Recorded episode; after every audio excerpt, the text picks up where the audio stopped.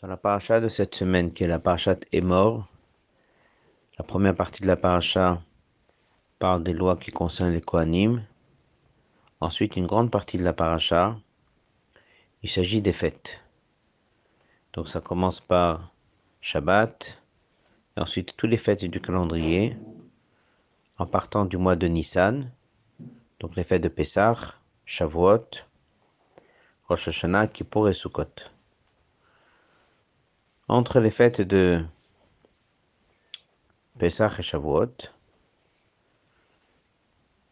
nous avons des lois qui concernent l'offrande du Homer.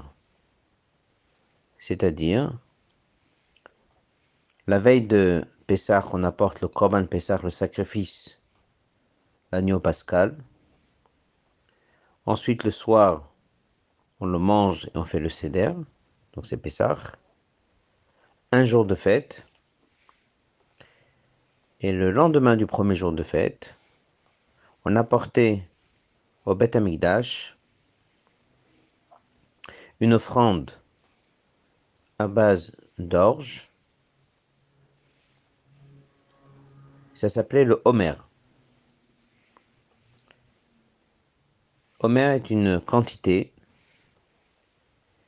et la Torah dit qu'à partir de ce jour-là, vous allez compter 49 jours, 7 fois 7, et tout ça part à partir du Homer. C'est la mitzvah de compter le Homer.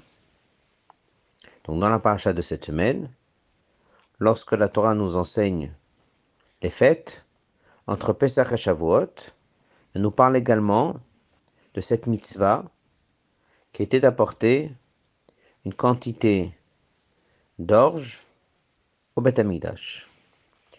On l'a porté une fois pour tous les bénis Israël et c'était l'offrande du Homer. La Torah nous dit que cette offrande qui était apportée le 16 du mois de Nissan, c'est à partir de ce jour-là qu'on pouvait profiter de la nouvelle récolte qui venait de pousser, chacun dans son champ, là où il habitait. La Torah ajoute que jusqu'à ce jour-là, on va dire environ deux semaines, un mois depuis que la récolte a poussé, jusqu'à ce jour-là, la nouvelle récolte est interdite. Cette interdiction s'appelle l'interdiction de Khadash. Khadash veut dire nouveau. Donc, à l'époque, temps du Beth Amikdash, chaque année, chaque juif, là où il habitait en Israël, jusqu'au 16 Nissan, n'avait pas le droit d'utiliser, de manger la nouvelle récolte. Une fois que le 16 Nissan au matin, on avait apporté cette offrande au temple, à partir de là, chacun pouvait rentrer dans son champ, prendre la nouvelle récolte et manger. Voilà un din qui est cité dans la paracha de cette semaine, qui porte le nom l'interdiction de Khadash. Le verset il dit Lechem kali karmel otochlu, vous ne mangerez pas tout ce qui est de la nouvelle jusqu'à ce jour-là. Adaviachem jusqu'à que vous apporterez votre sacrifice. C'est une loi éternelle. Bechol moshvotechem dans toutes vos demeures. Alors, sur ce mot Bechol Moshvotechem, dans toutes vos demeures, Rachir amène deux explications. On va donc étudier ces deux explications et comprendre c'est quoi le message. Rashi dit Nechlokubo Chachme Israël. Les sages des Israël, donc les sages, les Chachamim, ont eu un désaccord à ce sujet. La question se pose si quelqu'un habitait à l'extérieur d'Israël, est-ce qu'il est également concerné par cette mitzvah? Alors, il ne s'agit pas de apporter l'offrande, parce que l'offrande était apportée une seule fois par des personnes qui étaient pas loin d'Yerushalayim. Mais la question est est-ce qu'il est concerné par l'interdiction de consommer de la nouvelle récolte jusqu'à ce jour-là? En d'autres mots, tous les habitants d'Israël étaient concernés par cette mitzvah, surtout par l'aspect négatif, c'est-à-dire de ne pas manger la nouvelle récolte jusqu'à cette date. Une délégation apportait cette offrande, et à partir de là, c'était autorisé pour tout le monde. La question se pose, une semaine avant Pessah, deux semaines avant Pessah, tout Israël avait l'interdiction de manger cette nouvelle récolte. Et si quelqu'un habitait de l'autre côté de la frontière, il habitait à l'extérieur d'Israël, est-ce qu'il était concerné par cet interdit ou pas? Achille nous dit qu'il y a deux avis. Il y a ceux qui disent que oui. Donc, une personne habite l'autre côté de la frontière, ne mange pas la nouvelle récolte jusqu'au 16 Nissan qui est, comme on a dit, le deuxième jour de Pessah. Rashi amène un deuxième avis qui dit que non, il peut manger. Il n'est pas concerné par cet interdit. Il n'habite pas en Israël. La Torah dit clairement dans toutes vos demeures. Vos demeures veut dire là où vous habitez. Et vos demeures peut dire en Israël à l'exception de celui qui est à l'extérieur d'Israël. Alors dans le feuillet que vous avez, c'est un sujet qui a déjà été rapporté par Rashi auparavant. Est-ce qu'on dit Bechol Moshvotechem dans toutes vos demeures Est-ce que ça veut dire tout simplement là où vous habitez, où vous êtes installé? Ou bien est-ce que toutes vos demeures veut dire uniquement Israël? Et en fait, Rashi, il tient il ramène bien sûr des avis qui sont cités dans la Gemara, que tout dépend. Si le sujet concerne la personne, donc là c'est partout. Si c'est une mitzvah qui concerne la terre, là c'est Israël. Donc vu qu'ici il s'agit d'une mitzvah qui concerne la terre, ça devrait logiquement concerner que les habitants d'Israël. Comment ça se fait que Rashi amène les deux avis? Et bien sûr, quel est le message derrière ces deux avis? Alors, c'est un commentaire du rabbi. Et il euh, soulève une autre question. Rachi, avant de donner les deux avis, il présente ces deux avis en disant Nech Kubo ont discuté Chachme Israël, les sages d'Israël. C'est pas l'habitude de Rachid de parler comme ça. En général, il dit il y a un avis, il y a un deuxième avis. Des fois, il dit raboter nous nos maîtres. Mais on ne voit pas cette phrase Chachme Israël, les sages d'Israël. Surtout qu'il dit pas il y a un premier avis, un deuxième avis. Il dit que les sages sont partagés. Alors il explique, il dit comme ça. Lorsqu'on dit Chachme Israël, les sages d'Israël, c'est pas juste pour dire des maîtres, des grands, des sages. Ce sont les sages d'Israël, ce sont ceux qui vont réfléchir quel est le bien, quel est le mieux pour Israël. Qu'est-ce qu'il faudrait faire passer comme message au Bnei Israël? Et là, on a un message dans ce rachis, dans ces deux avis. Quelqu'un qui habite en Israël, il accomplit les mitzvot que Dieu nous donne sur la terre d'Israël. Quelqu'un qui est à l'extérieur d'Israël. Et dans la Torah, on a un verset. On peut l'interpréter comme ça, on peut l'interpréter comme ça. Il y a sur quoi se baser pour dire que même à l'extérieur d'Israël, je suis concerné par la mitzvah.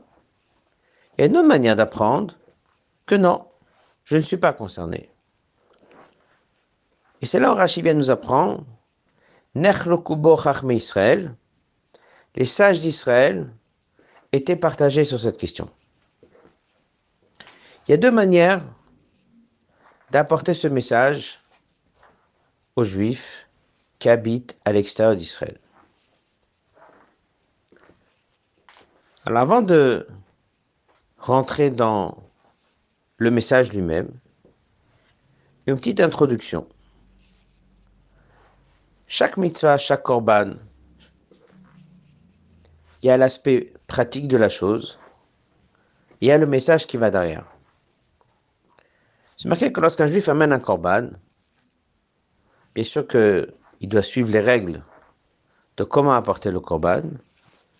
Mais lorsqu'un juif amène un korban, le but, c'est que ça soit accompagné de la kavana. La kavana, ça veut dire l'intention. L'intention qui suit le korban. Le message du korban, le message du sacrifice. Et chaque sacrifice, il a son message. C'est quoi le message du Homer? C'est quoi ce message de cette offrande?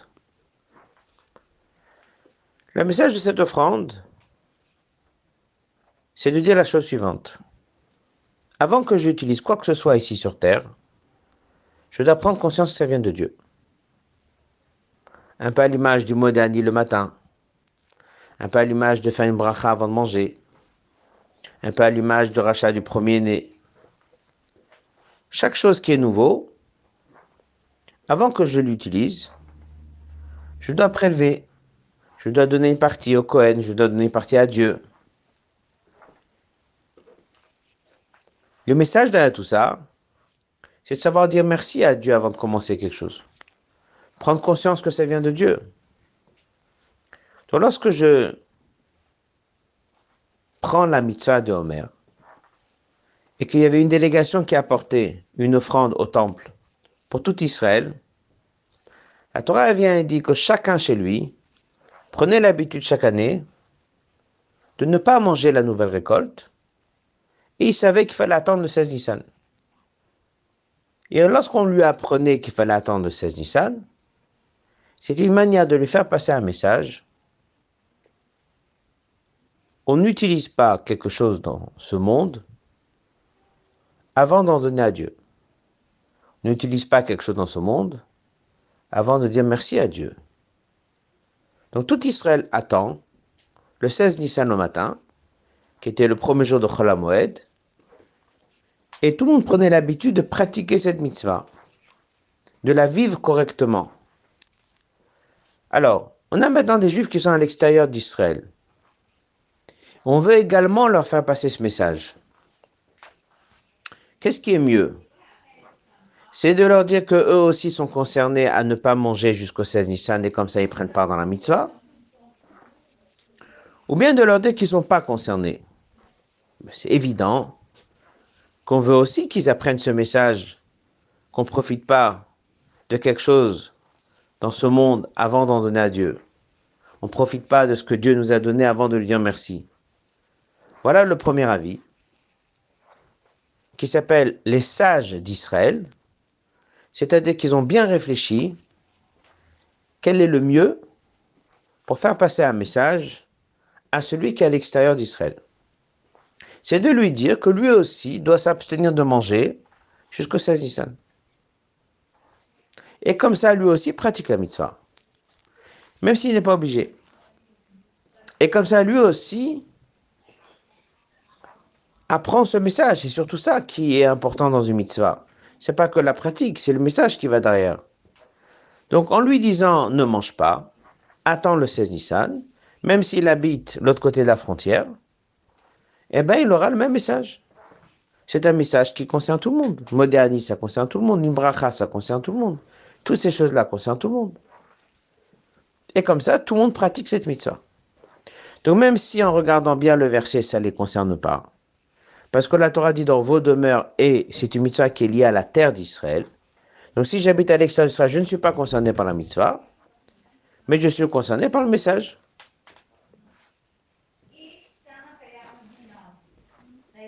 Et pour le message, ça c'est important.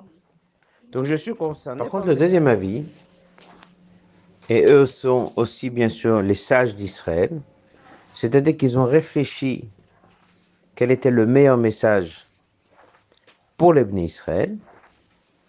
Ben lui, il dit comme ça, si quelqu'un a décidé d'aller habiter à l'extérieur d'Israël, si quelqu'un ne se trouve pas en Israël, ne pas oublier, nous sommes dans la période du Beth Amikdash, il se trouve à l'extérieur d'Israël, eh bien lui, on va dire, il peut tout à fait manger et qui n'est pas concerné par cet interdit. Pas concerné par cet interdit, pas concerné par la mitzvah. Alors la question pourrait se poser, et pourquoi ne pas lui aussi lui faire passer ce message? C'est là où vient la profondeur de leur avis à eux. C'est que, en disant à la personne qui n'est pas concernée, en disant à la personne qui n'est pas concernée par un message qui se trouve que en Israël, ça réveille chez la personne un sentiment très fort qu'il y a quelque chose qui lui manque. Ça réveille chez la personne un sentiment qui n'est pas à sa place. Ça réveille chez la personne un sentiment qui doit aller vers Eretz Israël. Ça réveille chez lui un sentiment que tant qu'il n'est pas en Israël, eh bien, il ne peut pas accomplir la mitzvah correctement. Eh bien, il a donc un message ici de la mitzvah, puisque le message, il l'aura compris. Et non seulement il aura compris ce message, mais ça sera en plus accompagné d'une soif, d'un envie. Il va languir, il va vouloir retourner en Israël pour pouvoir se retrouver dans des conditions dans lesquelles il sera, oui, concerné par la mitzvah. Donc selon cet enseignement, la vie qui dit qu'il n'est pas concerné, c'est pas qu'il n'est pas concerné, il est doublement concerné. C'est-à-dire que non seulement il sait qu'il y a cette mitzvah, qu'il faut dire merci, que tout appartient à Dieu, qu'on ne profite pas du monde avant d'en remettre une partie à Dieu, etc. Mais en plus, les Chachamim ont créé chez lui une envie forte de retourner vers Israël, de pouvoir accomplir la mitzvah correctement. Et ça, en fait, c'est un message encore plus fort que de le laisser dans ce sentiment que même s'il est à l'extérieur d'Israël, il est concerné par la mitzvah. C'est-à-dire qu'eux, ils tiennent, il vaut mieux lui dire qu'il n'est pas concerné pour créer chez lui l'envie très forte de pouvoir accomplir la mitzvah. Et là, on comprend pourquoi Rachid dit les sages d'Israël étaient divisés et partagés sur cet avis. Est-ce qu'on laisse la personne pratiquer et lui donner le sentiment que même s'il est à l'extérieur d'Israël, eh ben, il fait les choses bien? Ou bien des fois, en le privant de la chose, on obtiendra un meilleur résultat. Ce qu'on apprend de là aussi, c'est qu'en regardant bien ces deux avis, on comprend qu'il y a un qui parle plus à l'aspect pratique du comportement de la personne, et un qui a été réfléchi pour parler plus à l'aspect moral de la personne. En d'autres mots, un parle plus à son âme animale, et l'autre parlerait plus à son âme divine.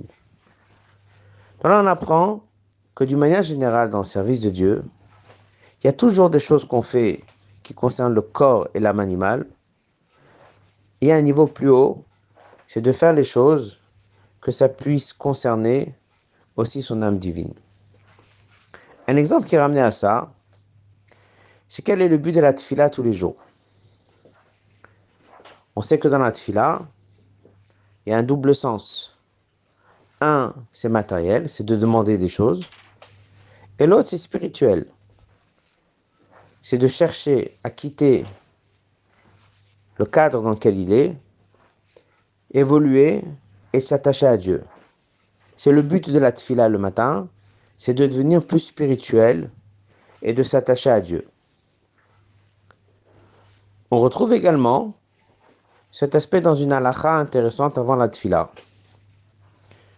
Le rabbi à ce sujet a écrit une fois une lettre à des rabbinim en leur disant que c'est une halakha et qui est peu connue et qui les encourageait à en parler à leur communauté et un peu à tout le monde.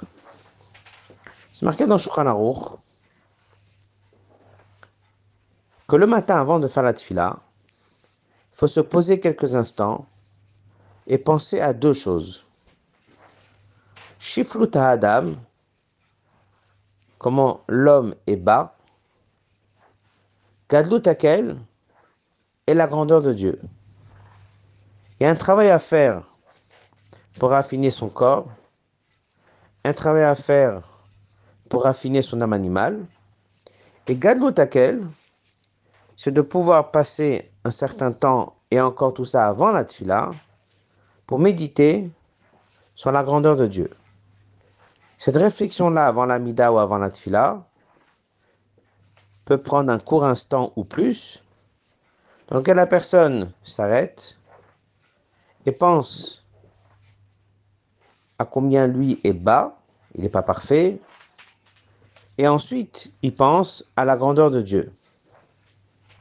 Ces deux aspects, on les retrouve dans beaucoup de choses, et c'est un peu ce qui se cachait dans ce rachis.